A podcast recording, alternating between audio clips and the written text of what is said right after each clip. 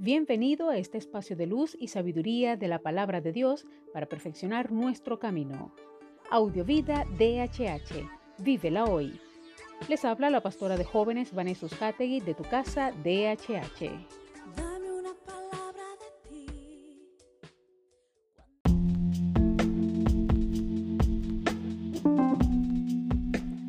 El mensaje de hoy se titula Esperanza contra Esperanza.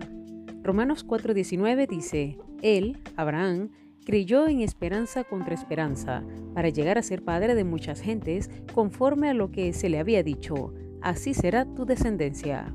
En unos versículos previos, Pablo afirma que Abraham creyó a Dios y éste lo declaró justo, justificado. Por eso, en este mismo capítulo, el apóstol identifica al patriarca como el padre de todos aquellos que descansan en la fe en lo que Jesús ha hecho en la cruz para poder ser declarados justos, es decir, puestos en la debida relación personal con Dios. Me encanta la afirmación de que Abraham creyó, confió en Dios, puso su esperanza en Él a pesar de que toda su realidad le invitaba a la desesperanza. El Señor le había prometido que sería padre de muchas naciones, pero ya tenía 100 años y su mujer era estéril. Él decidió no centrarse en las circunstancias que naturalmente eran reales.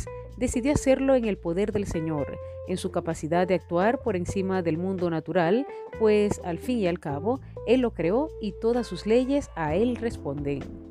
Me anima a orar por estas situaciones en que hemos de tener esperanza contra toda esperanza.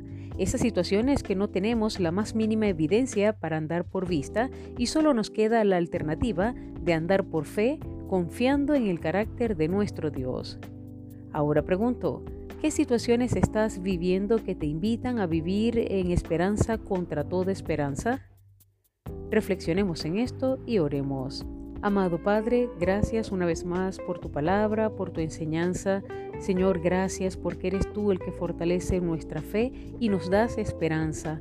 Gracias Señor porque dejaste plasmado estos, estas historias de vida, estos ejemplos, así como lo hizo Abraham. Creyó en ti, confió en ti, a pesar de la edad y de las circunstancias, él creyó en ti, creyó en tu palabra y tú le respondiste. Señor, gracias porque la fe es la que nos mantiene en pie, por eso pedimos que tú la fortalezcas, nos ayudes a crecer cada día más en ti y sobre todo a estar cimentados en lo que es tu palabra y el cumplimiento de ella.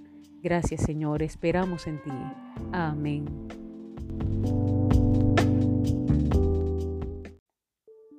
Comparte esta palabra y sea un canal de bendición en las manos de Dios para muchos. Recuerda, lo visible es momentáneo, lo que no se ve es eterno.